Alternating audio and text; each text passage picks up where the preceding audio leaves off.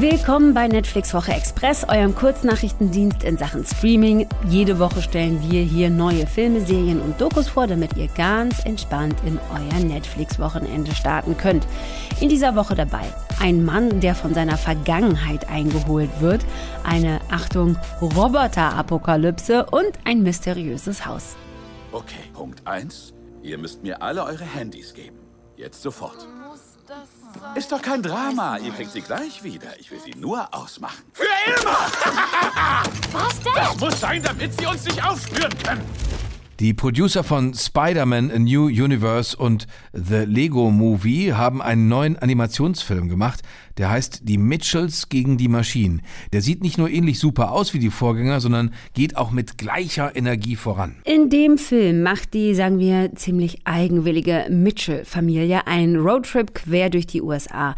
Leider wird dieser Roadtrip von einer Roboter-Apokalypse unterbrochen. Ganz normal eigentlich.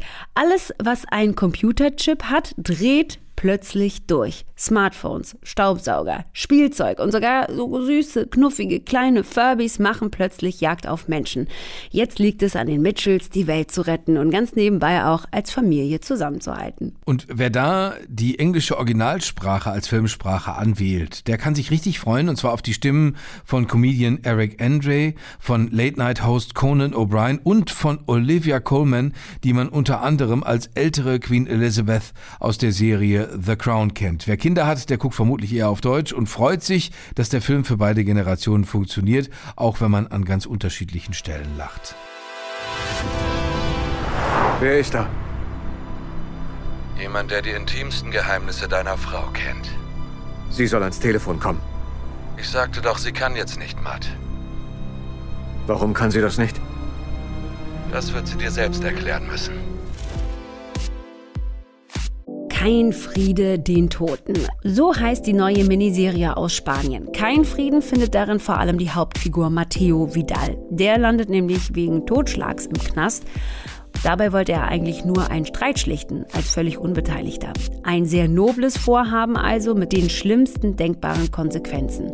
Neun Jahre nach dem Vorfall versucht er trotzdem, sich mit seiner Frau Olivia ein ganz normales Leben aufzubauen. Und es scheint echt gut zu laufen für das wiedervereinte Paar, bis Matteo irgendwann einen sehr verstörenden Videoanruf von Olivias Handy bekommt genau hat sie ihm da verschwiegen? Matteo macht sich acht Folgen lang auf die Suche nach Antworten und wieder wird der anfangs Unschuldige in einen mörderischen Strudel gezogen.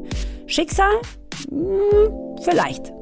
Kein Friede den Toten ist eine Adaption des Romans The Innocent von Harlan Coben. Der lieferte schon zweimal die Vorlage für eine Netflix-Produktion und zwar bei Ich schweige für dich und das Grab im Wald. Weitere Verserierungen sind ebenfalls schon in Planung. Wer kein Friede den Toten guckt, der weiß auch warum. Irgendwas stimmt nicht. Ich höre es an deiner Stimme. Ich. Ich beginne Dinge zu sehen. Und ich habe Angst, George davon zu erzählen. Things Heard and Seen. Ein junges Paar aus New York zieht in ein Haus auf dem Land. Das Haus ist zwar runtergekommen, aber trotzdem wahnsinnig friedlich, zumindest am Anfang. Das ist das Setting von Things Heard and Seen, einem neuen Thriller mit Amanda Seyfried in der Hauptrolle. Die spielt Catherine, eine junge Künstlerin, die irgendwann entdeckt, dass ihr neues Zuhause ein dunkles Geheimnis hat und dass ihr Mann mehr weiß, als er vorgibt. Jetzt könnte man natürlich meinen, okay, eine Familie zieht in ein Spukhaus, erzähl mir bitte was Neues, das kennen wir doch schon tausendfach. Ganz so einfach macht es uns Things Heard and Seen aber nicht. Auch dieser Film basiert auf einem Buch und das heißt All Things Cease to Appear und ist nicht umsonst ein von KritikerInnen gefeierter Bestseller. Ja, wir begleiten hier Catherine, eine junge Frau, die sowohl in ihrem Job als auch in ihrer Beziehung ihre Stimme findet, aber auch Gruselfans kommen auf ihre Kosten. So viel kann ich sagen. Aber jedes äh, weitere Wort wäre jetzt zu viel wegen Spoiler und so. Heute Morgen habe ich einen Geist gesehen. Ein Gesicht ohne Namen? Wir müssen herausfinden, wie sie es anstellt und ihre Anonymität aufheben. Und noch ein Film mit Amanda Seyfried. Anen ist zwar schon 2018 erschienen, jetzt aber endlich auf Netflix verfügbar.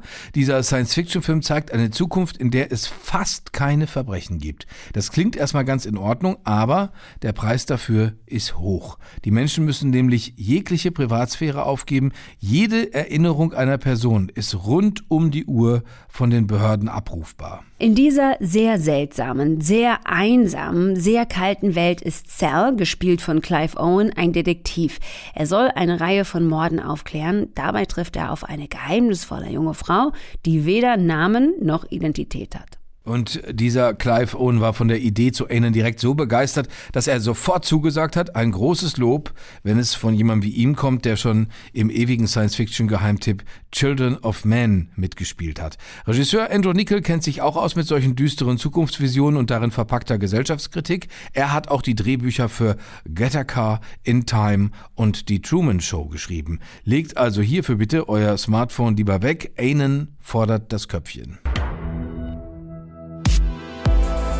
Hat Amanda Seyfried also diese Ausgabe der Netflix Woche Express einfach so gehijackt? Jörg und ich gehen ihr jetzt einen Amanda Seyfried Schrein bauen und äh, hören euch nächste Woche wieder. Bis dann. Tschüss. Tschüss.